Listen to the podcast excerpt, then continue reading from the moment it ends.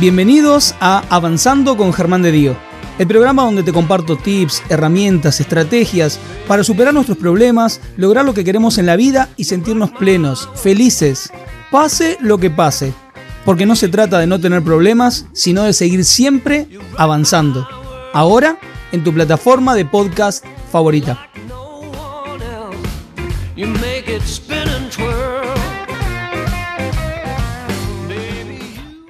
Agradecer por esta charla a la querida Carola Constante de Morada de Kigay, que inclusive pueden ver el programa número 19, si yo mal no me equivoco, corregime, Caro. Eh, ella estuvo hablando del poder del propósito. Vayan a verlo porque fue un programazo. Está Eglis acá. Gracias, Eglis, por estar. Patricia, gracias. Gracias. Estoy muy emocionado con el tema de hoy. Tenía el corazón hace un ratito, ahora estoy más calmado pero tenía el corazón que me saltaba para todos lados recién. El tema de hoy, miedos, cuentos y flores de Bach. Más o menos para el año 2005-2004, este libro llegó a mi casa. Se llama Flores, Cuentos, para chicos contentos y para los tristes también, de una chica que se llama Diana Drexler. Eh, uno de los cuentos, Billy, el monstruo que le tiene miedo a las personas y otros cuentos. Y, me pareció maravilloso. Mi hija en ese momento, hoy tiene 21, Eva, eh, tenía 4 o 5 añitos, porque no recuerdo el, año exacto, pero sí recuerdo para 2004-2005 este libro ya estaba en casa. Se bancó cuatro mudanzas, por eso tiene cinta, por eso está dibujado en unas partes, tiene sellitos. Y me había parecido maravilloso en su momento porque hablaba de los miedos, hablaba cómo abordarlos. Se los digo y me emociona, se nota, ¿no? Y lo mezclaba con las flores de Bach. Y me parecía maravilloso, yo no conocía nada de flores de Bach, recién me estaba metiendo en este tema del desarrollo personal, y me acuerdo que me había parecido maravilloso que hubiera un cuento para chicos que, que abordara lo que ellos sentían de esa manera. Y sobrevivió la inmensa cantidad de crisis y mudanzas que hemos tenido. Cuatro mudanzas sobrevivió este libro y todavía sigue acá con nosotros. Eva ya tiene 21, lo agarró mi hija Luna también, que ahora tiene 12 y también lo leyó, lo releyó. Es más, voy a confesar que hasta me animé y, escribí un cuento inspirado por haber leído este libro, que seguramente está en un Word ahí en mi, en mi computadora. Seguramente no, está en un Word en mi computadora ese pequeño cuento.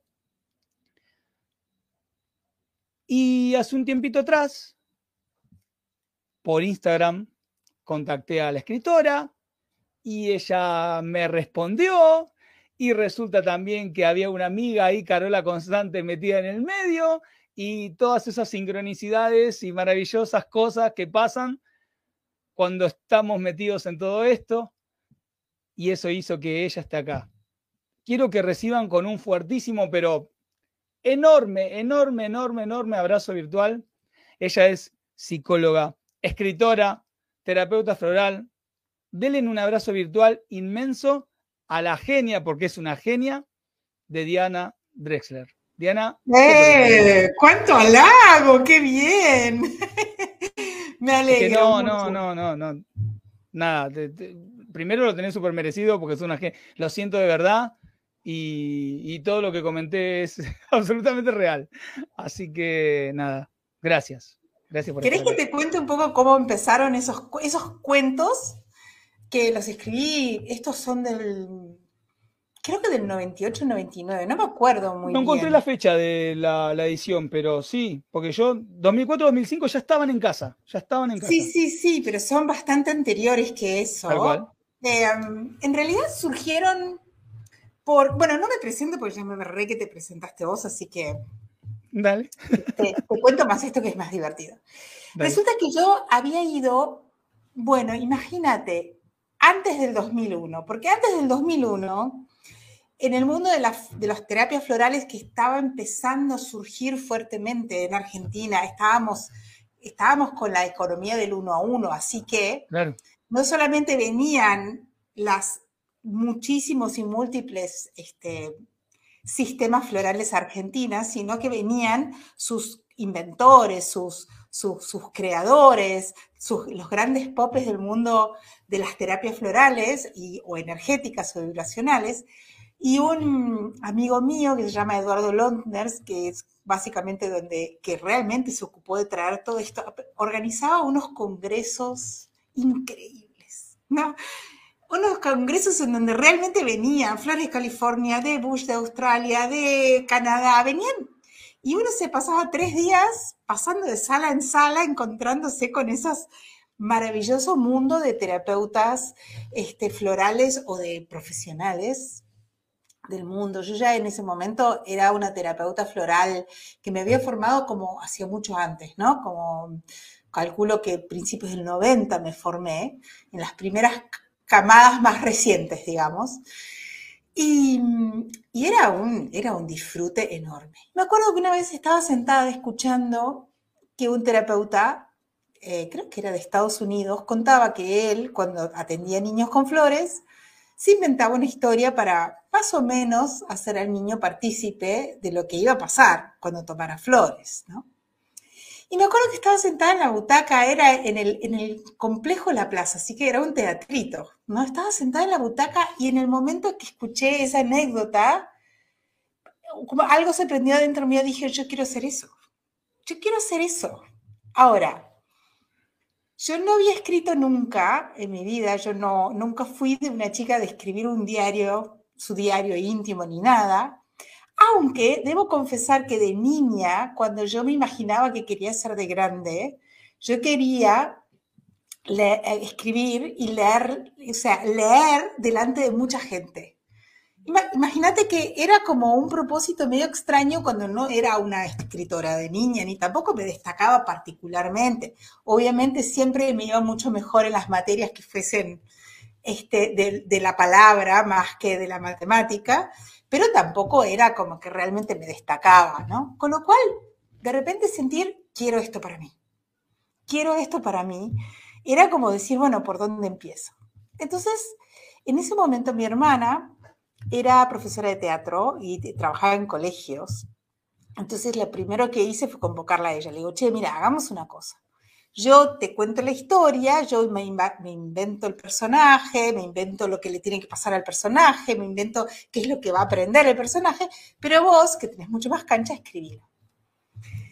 Así que ella escribió el primer cuento, que de hecho todavía el personaje del cuento tiene el nombre que ella le puso, hay un montón de partes de la escena que ella fue la que lo escribió. Pero después ella estaba en lo propio, ella tenía sus propios proyectos, sus propias cosas, con lo cual no fluía la, posibilidad de hacerlo juntas. Y yo dije, bueno, no, sigo yo. Y empecé.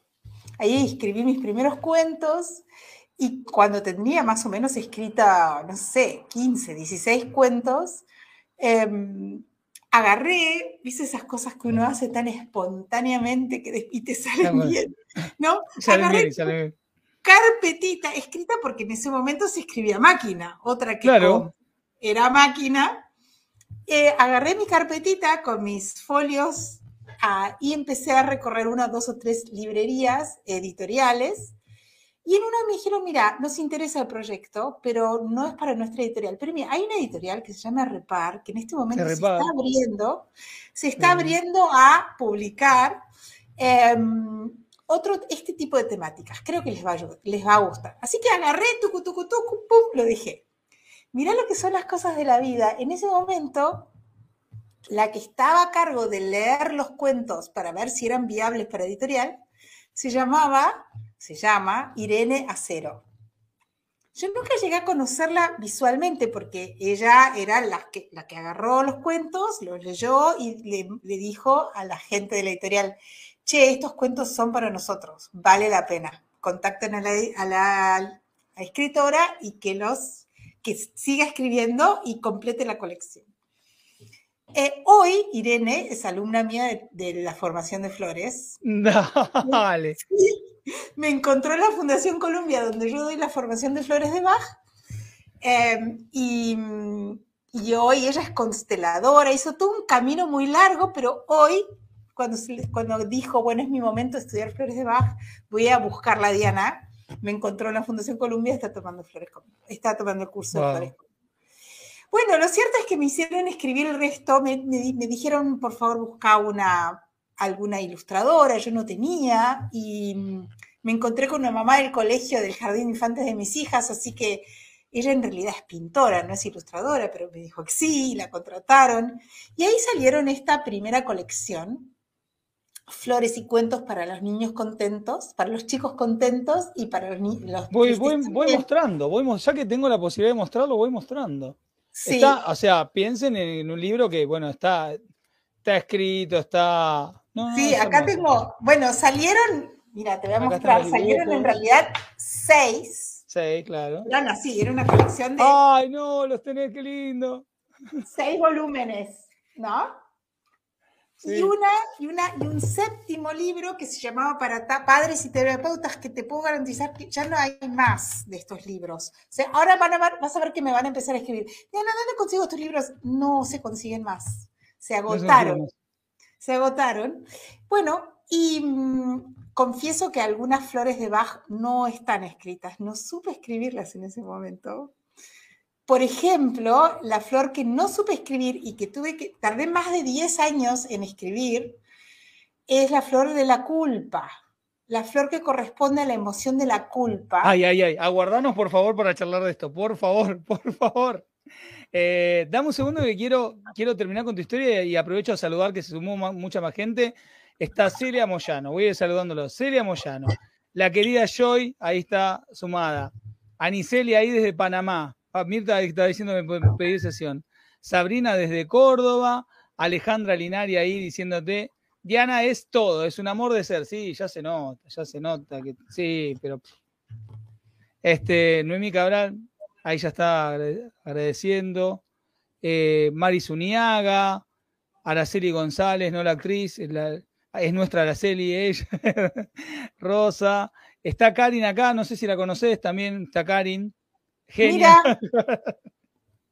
Mira, Mira, compartimos el apellido y todo. Em, para terminar la historia, porque hay una pregunta que quiero hacerte para las personas que no conozcan nada de, lo que es Flores de Baco, o te hago esa pregunta ya directamente. No, hacémela ya, porque la historia ya estaba por terminar. Hoy dijiste algo, hablaste de flores, hablaste de terapias energéticas y vibracionales. Por favor, explícanos cómo conecta esto de las flores con, con estos dos aspectos. Bueno, en realidad, cuando nosotros hablamos de flores de Bach, nosotros hablamos de una terapia vibracional.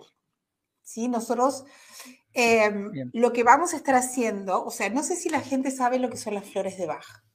En lo formal, digamos, en lo formal va a ser que vos vas a un terapeuta floral, eh, a veces vas a una farmacia, que yo lo desaconsejo, digamos, la verdad que es mucho más interesante ir a un terapeuta floral, eh, que va a determinar, de acuerdo a cuáles son tus estados emocionales, cuáles son tus estados espirituales, en qué momento estás, cuáles son tus dificultades, por dónde estás transitando, va a buscar la manera de prepararte un compuesto eh, de flores de Bach, que vendría a ser como armar como, mm, digamos, en un frasquito se van a ir poniendo gotitas de cada una de las flores que uno considera como terapeuta floral que pueden funcionar para acompañar a la persona a que transite por las experiencias que tiene que transitar. Esto es importante aclararlo antes de, de explicar por qué es una terapia vibracional. Las flores de Bach no, es un remedio, no tiene ninguna sustancia química. ¿no? Por ende, las flores de Bach se pueden usar para lactantes, para mujeres embarazadas, para todo tipo de personas, para mascotas, para plantas, se puede usar para todo. No tiene ningún tipo de sustancia química. Y lo que van a hacer estas flores, que las vamos a tomar como si fuese un remedio, es un frasquito, ¿sí? No sé si se ve. Sí, sí, sí, perfecto. Al que nosotros vamos a agarrar y, lo vamos a tomar como si fuese un remedio, ¿no? Pero en realidad lo que vamos a hacer es este, impregnar nuestro campo vibracional de una frecuencia vibracional que va a armonizar y fortalecer nuestro campo. ¿Para qué? Para que nosotros podamos transitar eh, más fortalecidos y también más armónicos por las experiencias por las que tenemos que transitar. ¿No? Por suerte, maravillosamente, lo que nos invita a la terapia floral es a que nosotros podamos aprender lo que venimos a aprender, podamos rectificar eh, lo que necesitamos rectificar cuando nos desviamos de camino, como que de repente tomamos algunas acciones eh, conductuales que en realidad nos están alejando de nosotros mismos. Porque la terapia floral parte de la base filosófica de que en realidad, y esto es lo que más me gusta de la terapia floral, ¿no? Que es el concepto de enfermedad. El concepto de enfermedad tiene que ver con la enfermedad no es un enemigo, no es algo que está ajeno de mí, no es algo que está fuera de mí y ni siquiera es un enemigo, ni es algo que tengo que vencer. ¿no? La enfermedad es un traductor. Me vas a decir ahí donde estoy lejos de mí, de mi esencia. Yo me enfermo cuando algún aspecto de mí está lejos de mí, ¿no? Cuando mi, persona, mi personalidad que es la manifestación del alma o de la esencia, se aleja tironeada, tironeada, tironeada por los deber ser, por los que tendría, por los que se supone, se ve tironeada tanto que se genera como una horqueta. En esa distancia entre yo y yo, entre mi esencia y mi personalidad, se, genera una tensión que necesita ser resuelta. Y una manera que tenemos de resolverla es que se instale un lenguaje, una palabra, un síntoma, una conducta, una infelicidad, ¿no? Porque una enfermedad también, o sea, la infelicidad es una enfermedad. Porque nosotros venimos estructuralmente a ser, estar en bienestar, a no sufrir. Entonces, ahí donde se instala sufrimiento, hay un, lo que en la jerga de, terapeutas florales llamamos, hay un corrimiento, estoy corrido de mí, ¿no? Entonces, las flores de Bach, digamos, las flores en sí, pero en realidad conceptualmente lo que estamos haciendo es, los terapeutas florales venimos a acompañar a que las personas se puedan sanar a sí mismas. Un terapeuta floral no es un sanador, simplemente es un acompañante y un alentador, alienta a que la persona pueda recuperar el camino propio, recuperar su propia voz, reconocer sus, sus, habilidades, sus virtudes, sus capacidades naturales, porque, y este es otro concepto importante de la terapia floral, cuando nosotros acompañamos a otros a que se sanen a sí mismos, lo que vamos a buscar puntualmente y fundamentalmente es a, digamos, a que la persona se conecte con sus virtudes, sus dones, sus habilidades, sus atributos naturales, los fortalezca y los promueva. Porque cuando yo me paro ahí, en esa estructura que está mucho más fuerte, bueno, desde ahí empiezo a ver, bueno, en esto no soy feliz, en esto mm, no estoy actuando de manera coherente, acá me parece que estoy enfermo, acá me duele algo, acá hay algo en donde mm, no estoy siendo yo. Bien, eh, quiero hacerte una pregunta, antes de meternos en, en, tema, quiero decirles a todos lo mismo que le digo programa tras programa, ya hay algunas preguntas en el chat que voy a empezar a compartir con vos. Siéntanse en la libertad de preguntar todo lo que necesiten preguntarle, todo lo que les nazca preguntar y comentar tienen el chat habilitado para hacerlo, para preguntarle a Diana. Así que por favor, inunden el chat de preguntas y comentarios. Saben que busco responder, buscamos responder la mayor cantidad de comentarios y consultas que, aparezcan. Acá eh, Mari estaba aclarando que es de Venezuela. Acá Andrea, Andrea Pacerino es terapeuta floral de Córdoba. Em, estaba saludando Carmen Colman también. Antes de ir a las preguntas, te quiero hacer una pregunta personal. ¿Cómo cómo se conectó y, si costó o no tu ser psicóloga con tu ser terapeuta floral. Bueno, mi ser psicóloga, bueno, varias, después todavía te debo la, respuesta de por qué es una terapia vibracional, ¿sí? Y cómo se relacionan las flores con la energía. Pero para contestarte esta pregunta, ¿cómo se conectó? Bueno, yo me reconcilié con, con el hecho de ser psicóloga eh, transformándome en terapeuta floral. A mí, yo siempre estuve bastante como, no sé si peleada, pero me costó casi 10 años, mira, esto es una confesión que voy a hacer, me costó casi 10 años cuando tenía que llenar un formulario que decía profesión, poner psicóloga. Decía ama de casa, ponía madre, ponía un montón de cosas, pero era como algo del ser psicólogo, nunca me fue, eh, digamos, no es, no es mi lugar de pertenencia e, emocional, de corazón.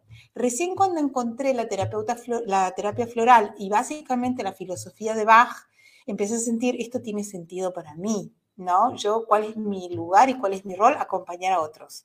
¿A qué? A que se sanen a sí mismos. ¿De qué manera? Y alentándolos a que se encuentren con sus dones y con sus capacidades y ayudarlos a fortalecerlos para desde ahí abordar lo que no pueden o lo que no son y ver la enfermedad como un desafío para, para aprenderme más a mí misma, para escuchar qué me está diciendo esta enfermedad de mí, no qué necesita decirme.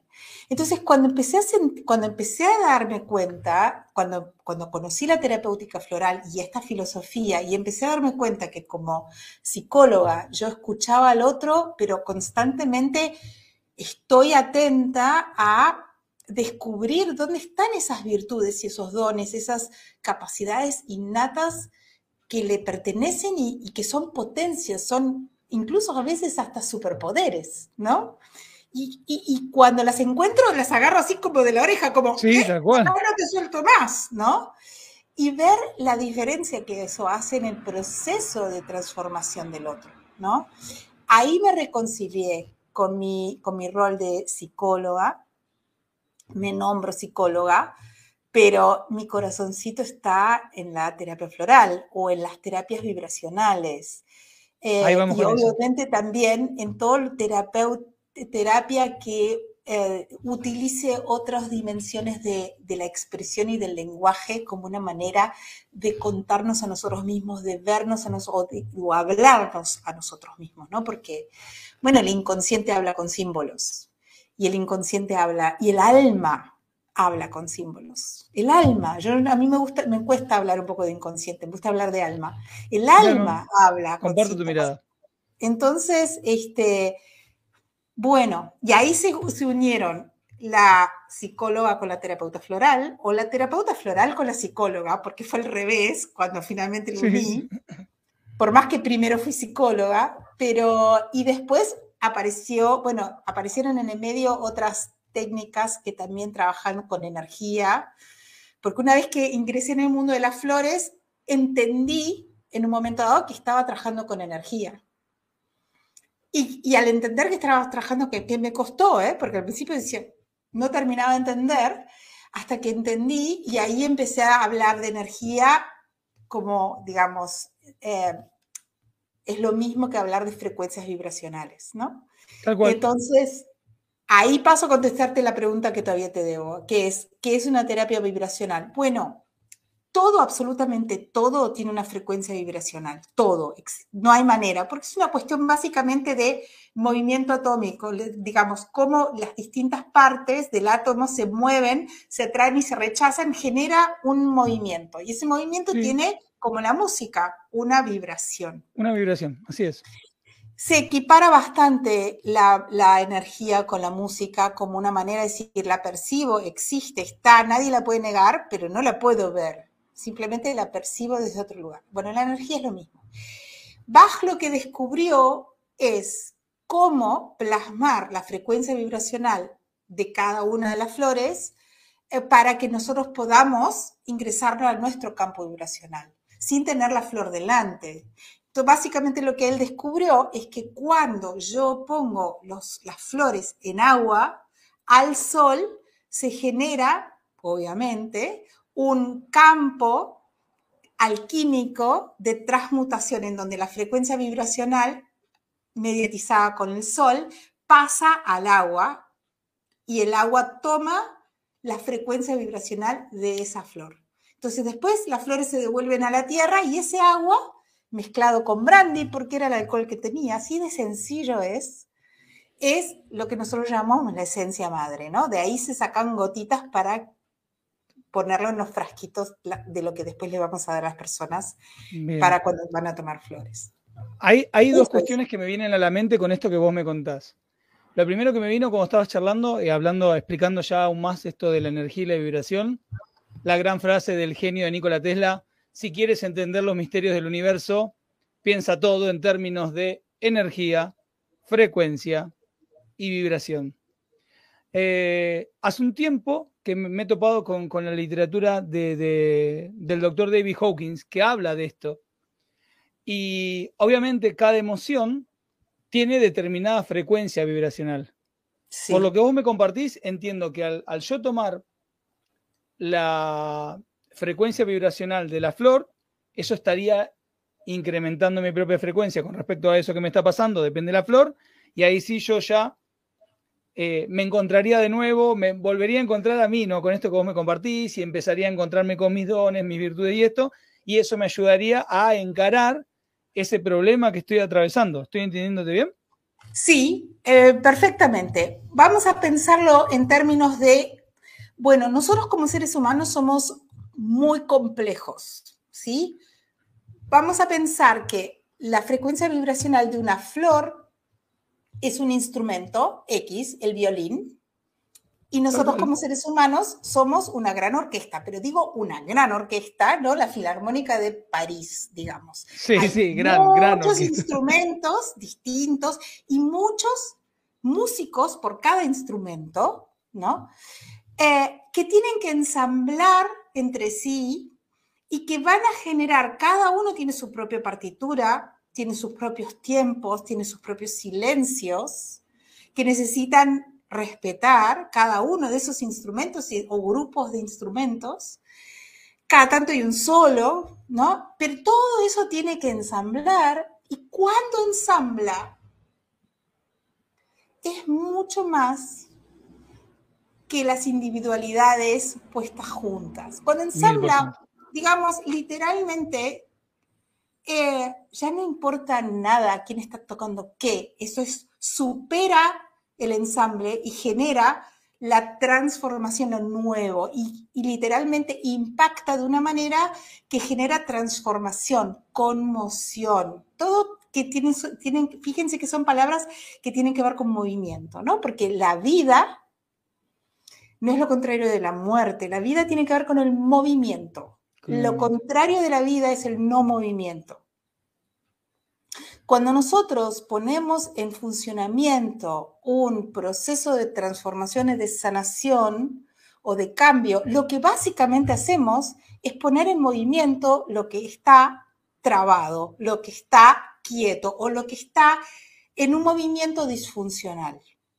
Hagamos lo que hagamos, tomemos flores, hagamos PNL, eh, cantemos, em, hagamos terapia, salgamos a correr, digamos, cuando nosotros ponemos en movimiento eso que está en un, en un no movimiento o en un movimiento disfuncional y lo ponemos en un movimiento hacia el movimiento correcto, el movimiento correcto, ¿qué significa? Es el movimiento que se ajusta al movimiento evolutivo. ¿Y qué es el movimiento evolutivo? Es el movimiento que me corresponde evolutivamente cada uno está en un momento, en un movimiento particular y único de aprendizaje y de manifestación. Eso es lo evolutivo. Entonces, podemos, o sea, por eso yo muchas veces digo, integremos todo lo que vayamos haciendo, porque la cuestión es poner en movimiento lo que no está moviéndose, porque lo que no está moviéndose es muerte o es no vida, para decirlo Es no vida, tal cual. Voy a compartir una pregunta, ya algunas preguntas. Sí. Eh, Laura nos comenta, no sé nada sobre el tema de las flores de Bach, ya te estás enterando. ¿Son siempre efectivas? Eh, no. Soy muy honesta, como verán, ¿eh? eh no, porque no les estoy vendiendo nada. no, la mayoría de las veces sí, en un gran porcentaje de situaciones sí. No siempre. Yo siempre digo que hay personas que por ahí eh, reaccionan mejor o funcionan mejor con otro tipo de terapéuticas vibracionales. Algunos son más afines, por ejemplo, a las piedras y a las gemas, a otros son más, más, eh, más reactivos o más activos o reaccionan mejor con otro tipo de terapéuticas vibracionales. pero las flores de Bach realmente tienen un alto grado de efectividad. Ahora, es muy importante que la fórmula que uno esté tomando sea la fórmula correcta, porque es una cuestión de lo que termino del concepto de la orquesta.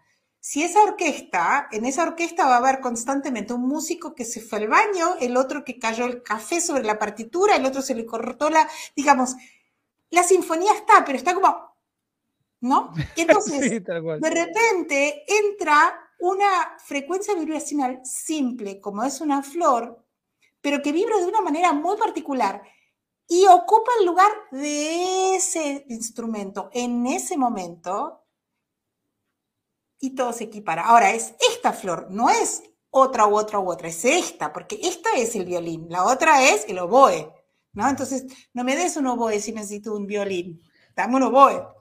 Ahí está el, terapeuta floral, ahí el, que tiene que estar habilidoso, el terapeuta. Ahí está el terapeuta floral y no está la lista de la farmacia en donde vos ves una o dos cosas y haces un... Ah, sí, acá, miedo, tengo miedo, dame este. No, no. Exacto. comparto, otra, comparto otra pregunta.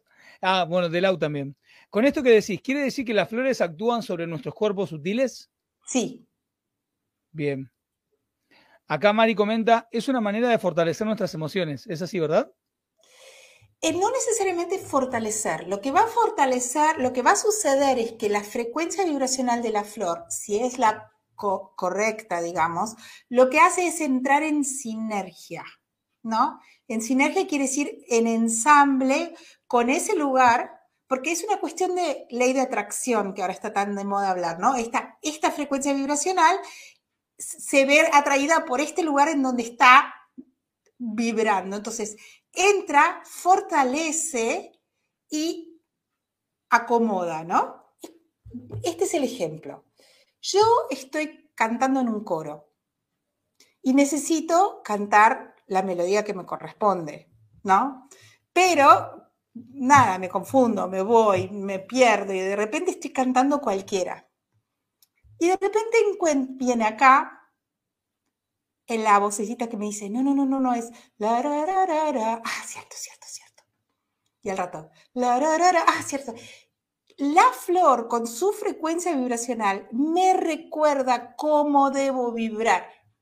¿Y eso qué hace? Como consecuencia me fortalece, pero también me permite eh, recordar la vibración correcta, o sea, me vuelve a poner en cómo tengo que vibrar para recordar quién vengo a ser o cómo puedo vibrar, pero al mismo tiempo para aprender lo que necesito aprender, para cambiar lo que necesito cambiar, porque muchas veces, digamos, nuestras, nuestras enfermedades tienen que ver con o me corrí, o tengo que reaprender, o tengo que aprender algo nuevo, digamos, ¿no? Para ir por mi verdadera vida. Entonces, las flores me fortalecen, las flores me, eh, me me recuerdan cómo es la vibración correcta para que yo pueda sobre eso hacerlos el proceso de transformación de cambio que necesito hacer.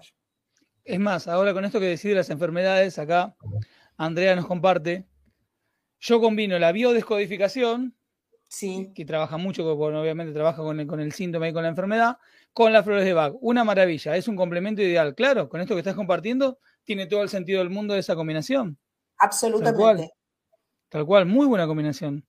Eh, acá Mari comentaba, ahí desde Venezuela, ahora nos inspiras con tu conversación y vibro en alta frecuencia, por lo que estoy agradecida. Bueno, gracias. Ay, gracias. Gracias. Acá Raquel está preguntando si queda grabado. Sí, absolutamente. Como siempre, como todos los programas, queda, queda grabado, queda grabado este programa en este canal de YouTube, en el mismo link, siempre queda para todos y también después lo, pueden escuchar en formato, en formato podcast. Eh, estábamos charlando esto con esto de las flores. ¿Cómo, cómo entran los cuentos?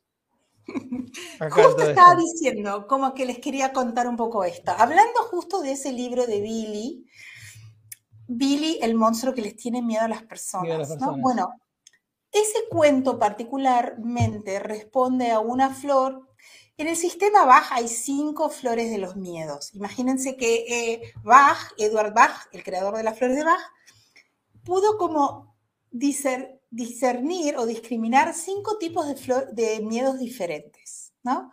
Uno es el miedo concreto, a cosas concretas que podemos nombrar. Esa flor es Mimulus. Eh, miedos concretos que a su vez corresponden a un patrón de personalidad, porque las flores de Bach también trabajan sobre determinados arquetipos de personalidad. Digo arquetipos porque es muy común que veamos este tipo de predisposiciones a manejarse, a estar en el mundo, que podemos llamar personalidades como más. Sí, o arquetipos. Eh, hemos estado charlando de, de Enneagrama y viste que Enneagrama habla del eneatipo. Exacto. Bueno, en este caso particular, Mimulus responde a las personas que tienen la, característica de ser tímidas, ¿no? Y muchas veces la timidez tiene que ver con el temor, ¿no? la, dificultad, o sea, la, predisposición a ver el entorno como no seguro, ¿no? Y entonces, ¿qué hago? Me cierro. Me cierro. Tiene una, una predisposición a los temores y a los miedos y a la timidez. Entonces, Mimulus responde a miedos que puedo nombrar, miedos concretos, fobias. Aspen, que es la flor a la que corresponde el cuento de Billy, es, una, es un tipo de miedo muy particular que yo en este momento lo estoy teniendo fuertemente, que es un miedo como presagio, un miedo como algo está por pasar, no sé qué es, no lo puedo nombrar, me, me cuesta determinar qué es, pero me tiene como inquieta, como incómoda, como sensación de, mm, ¿no? Bueno, creo que en este momento como humanidad, con todas estas cosas que nos están pasando, Aspen es, digamos, una flor como muy presente. Quiero contarles un poquitito del árbol, ¿no? De Aspen, es, el álamo, es el álamo, lo que llamamos también álamo temblón.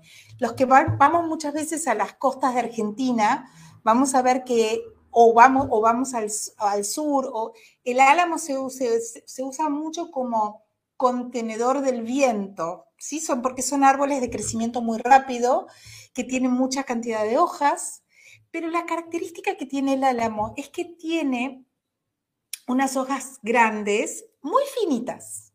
Entonces, claramente esas hojas se van a mover aunque parezca que no haya viento se mueven por vibración, ¿no? Uno mira así y dice, che, no corre ni una gota de viento, pero el álamo se está moviendo.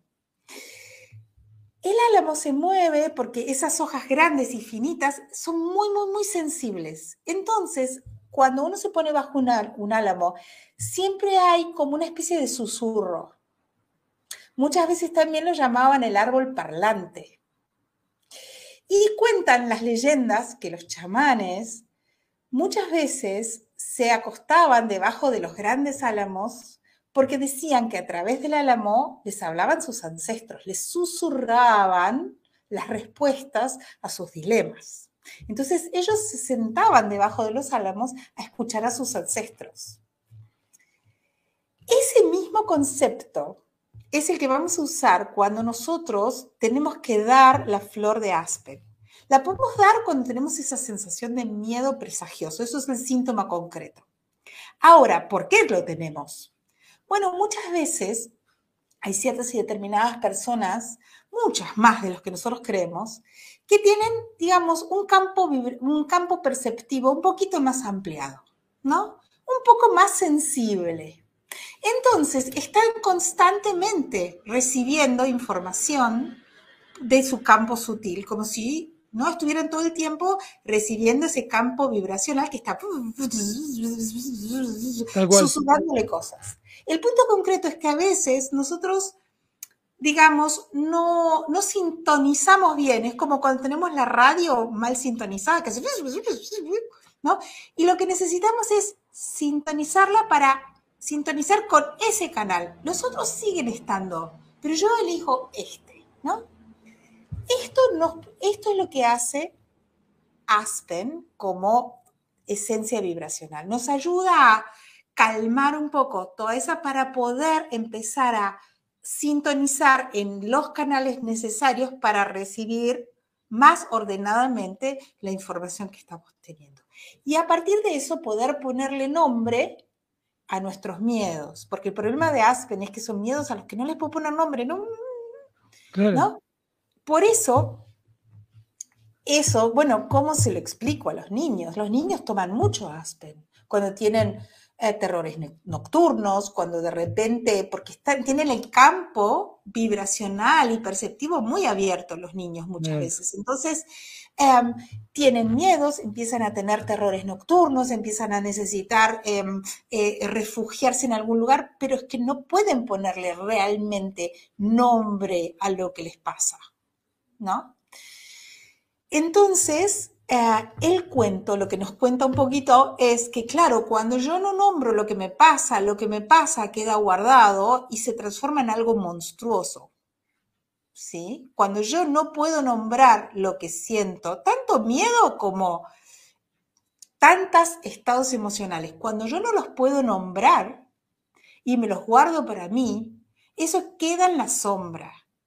Y como todo lo que está en la sombra se transforma muchas veces en una experiencia monstruosa, es tremendo, es terrible, es, ¿no? Después por ahí le das luz y era así chiquito y daba una sombra enorme, pero yo, hasta que no pongo luz y lo nombro y lo veo, eso que queda en la sombra se transforma en algo monstruoso.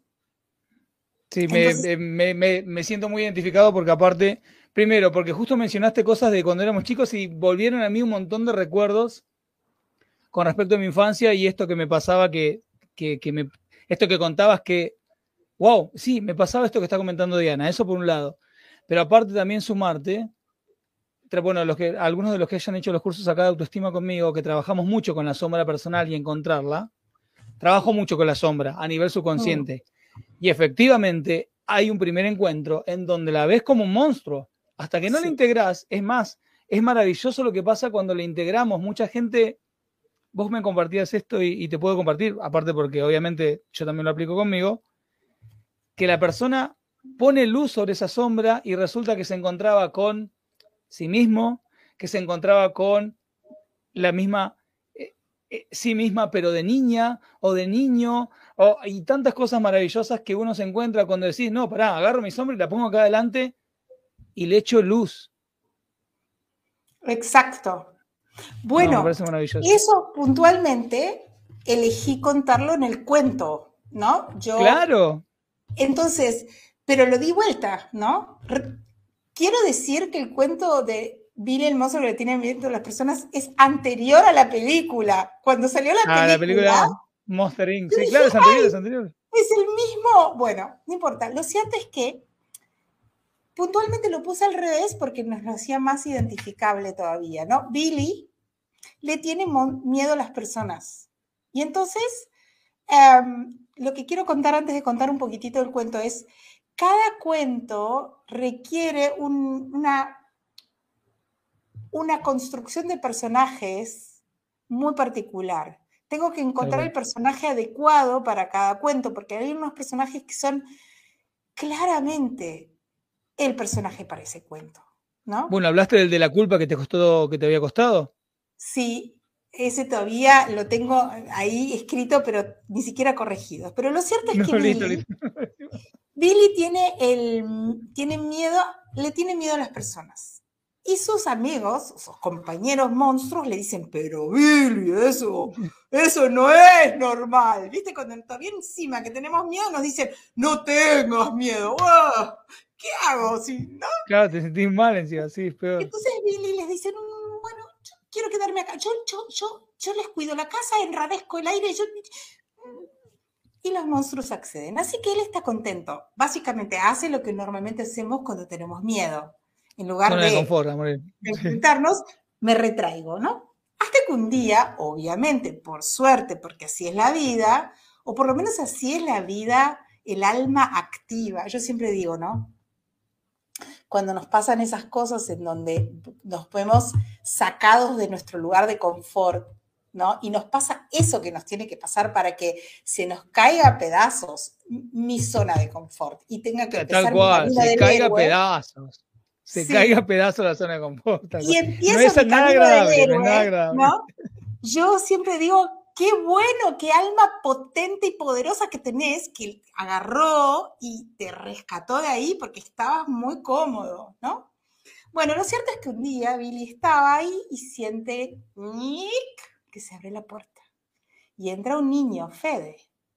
Y él se asusta un montón y dice, ay, Fede, no, no, no, Y en esa ida y vuelta en donde él le siente que, bueno, yo soy el monstruo, yo lo tengo que, que asustar, pero en ese asustar al niño, el niño se asusta, pero él también se asusta, van y vienen, se golpean y se ven. Billy ve de frente a su miedo y Fede ve de frente a un monstruo. Pero al verse de frente no les queda otra cosa que presentarse uno al otro y decir... Mm". Y Fede también le dice, pero, pero, pero vos me dijiste que le tenés miedo a las personas, pero eso no puede ser, es al revés. Y le dice, bueno, sí, está bien. Entonces Fede le dice, mira, me perdí en el bosque, no me puedo quedar. Gran gran entrada, ¿no? Cuando realmente se te presenta el hecho y se queda instalado, no se va. Se te quedó ahí. ¿no?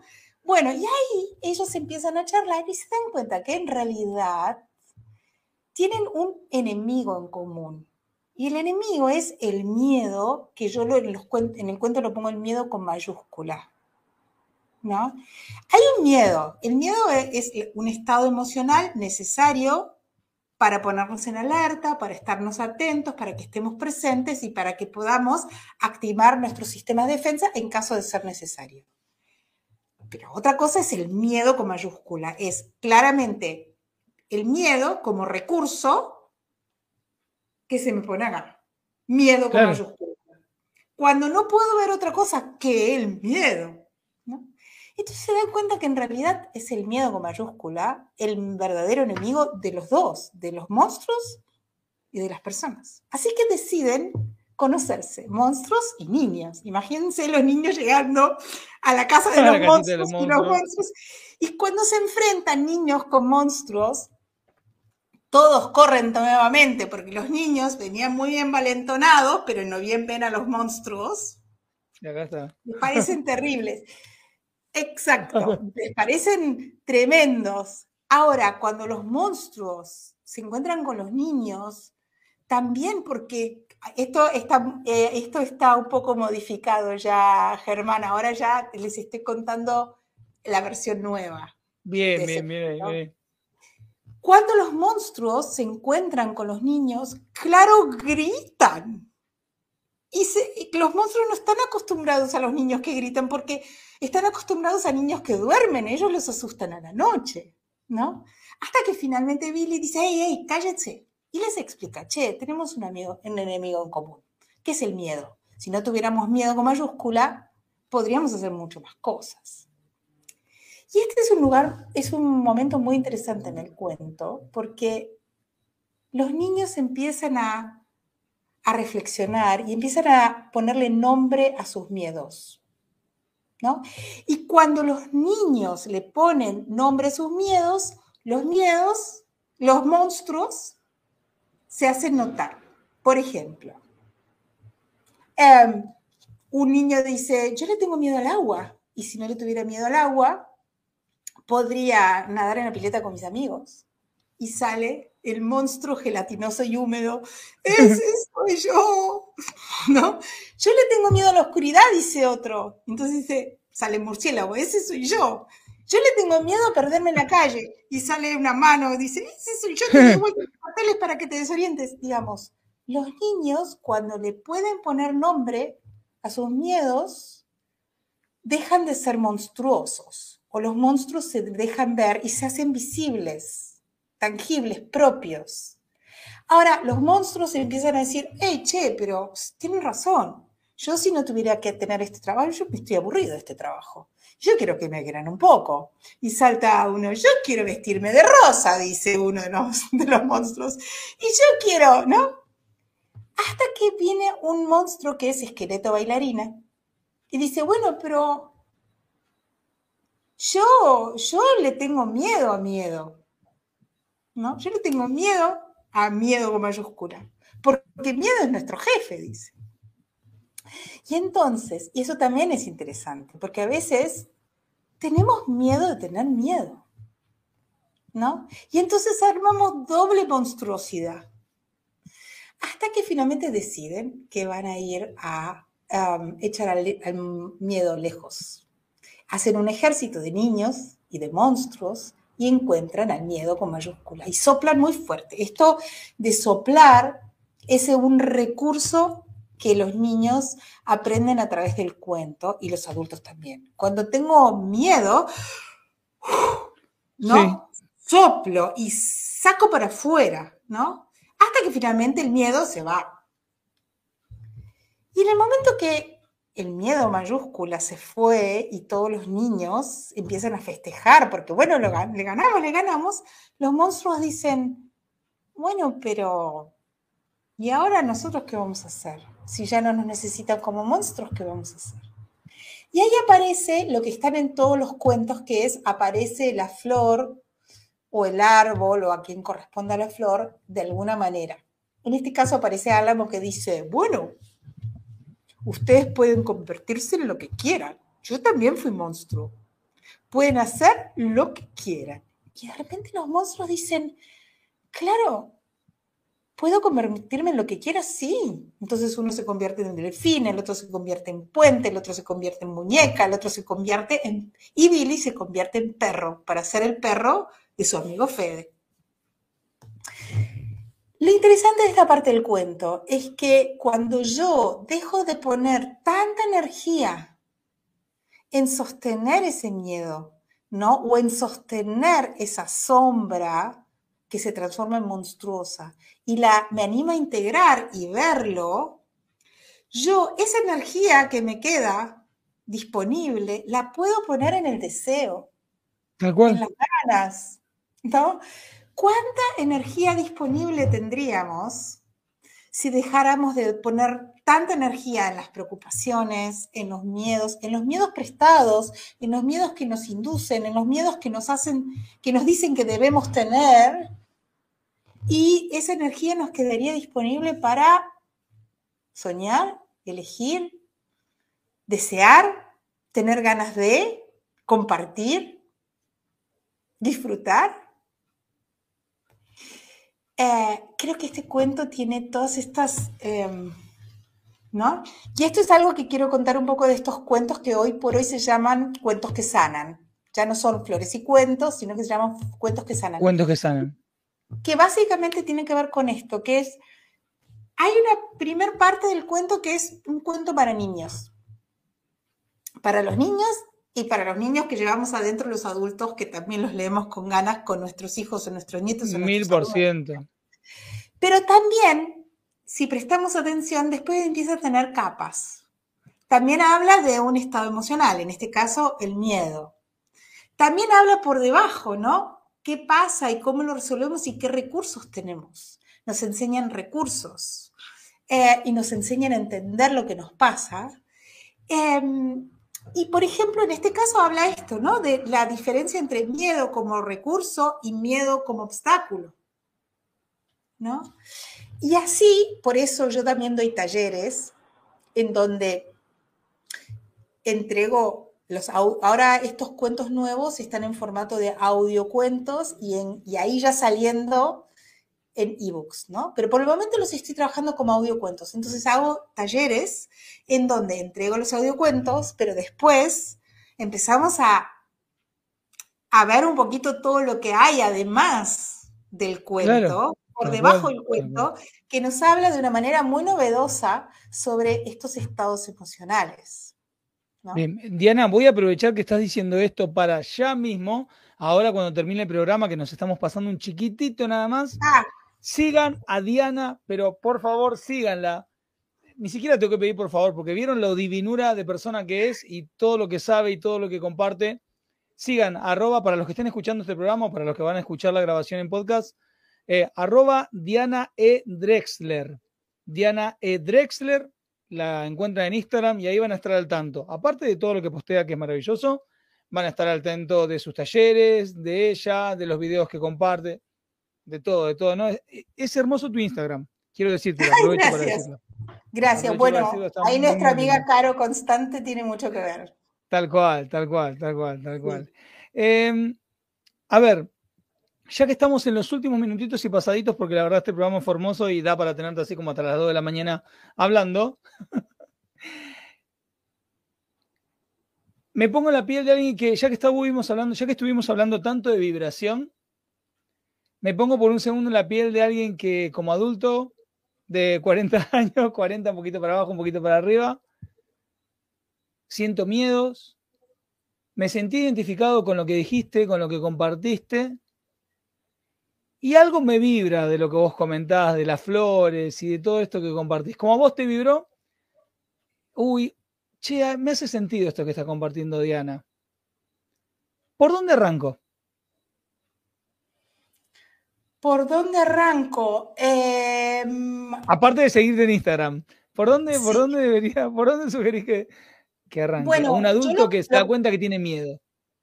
Bueno, yo la verdad es que tomaría realmente la opción de hacer un proceso de terapia floral con algún terapeuta floral, em, porque es una experiencia muy interesante, es muy favorecedor para todo proceso, ¿no? Em, y, ayuda, ayuda un montón en los procesos personales de ir aprendiendo o cambiando o, transformándose a sí mismo. Así que sí haría la experiencia con flores de Bach, pero por favor les, sugiero que lo hagan con terapeuta floral, porque ahí van a, van a tener como la experiencia mucho más profunda, ¿no? Tal cual. Si, después les interesa tanto como para decir, che, a mí me interesaría esto de ser terapeuta floral o, o, saber mucho más profundamente de las flores, bueno, pueden hacer una formación como terapeuta floral o una formación. Yo personalmente doy mis formaciones en la Fundación Columbia de Conciencia y Energía acá en Buenos Aires. Hay, hay tanto online como presencial, o sea que eso no sería problema si viven lejos. Em, la experiencia es muy hermosa. Hay personas que lo hacen como un medio para su propia vida y personas que lo hacen para después eh, ser terapeutas florales y acompañar a otros que en estos momentos de crisis mundial es, una, es un acompañamiento maravilloso para todos los estados eh, de, de ánimo que tenemos, todos los estados emocionales que nos vienen como tsunamis. Las flores acompañan de manera muy amorosa a transitar lo que nos pasa. Yo empezaría por ahí, obviamente, se puede leer cosas en internet, que hay un montón escrito, la mayoría de las cosas bastante bien. Y si quieren adentrarse en la filosofía de Bach, lean directamente de la fuente, lean las obras completas de Bach, que no, no escribió tanto, pero es muy, muy, muy interesante lo que escribió. Ya que estamos en el último minuto, ¿cuál sería el mensaje con el que, te, con el que quisieras despedirte de toda esta gente hermosa que estuvo conectada y la que va a seguir llegando a este video y a vos? Yo lo que diría es que lo que sana es el amor. Y el amor, y es cierto, el amor hacia nosotros mismos primero. Y eso parece una tontería decirlo, pero es lo más difícil. Yo también les sugiero que cada vez que se encuentren con un aspecto de ustedes con el que se sienten disgusto o se enojan, pónganse la mano acá y digan, todo bien. Y dense un amor, dense un amor, porque todavía no les salió. Ya va a salir, ya les va a salir hacerlo de otra manera. Pero si se dan amor, esa experiencia se graba como la oportunidad en la próxima hacerlo diferente, porque es un desafío. En cambio, si me enojo, lo que único que hago es sellar el enojo en mi campo y la dificultad y el obstáculo en lugar de la posibilidad. Eso diría. Diana, me siento profundamente conmovido, agradecido. Ay, no sabes la alegría inmensa de, que hayas estado acá. Eh, te vuelvo a repetir que da para tenerte como hasta las 2 de la mañana. Te quiero agradecer. Te quiero agradecer por todo lo que compartiste, por, por este momento, por este espacio. Eh, me siento honrado de que estés en el programa y agradecido por, por sin quererlo o con la intención queriéndolo, pero sin saber a quién, por todo lo que le diste a mi familia durante este tiempo con lo que escribiste. Gracias, Qué lindo, no saben lo bien que es eso, es tan hermoso. Gracias. Así que bueno, gracias. Eh, quédate conectada si te despido como corresponde. Dale. Gracias a todos los que eh, están ahí, gracias por las preguntas. Gracias, gracias. Cerrando simplemente con el último, las últimas palabras de Diana. Todo bien. Ya va a salir. Me lo apropio, ¿eh? me lo apropio. Todo bien. Ya va a salir. Nos vemos el próximo lunes. Ah, ya la garganta está. No porque no puedo hablar más, sino porque toda esta emoción sigamos como siempre avanzando. Chicos, locas conscientes, locos conscientes, nos vemos el próximo lunes. Chao.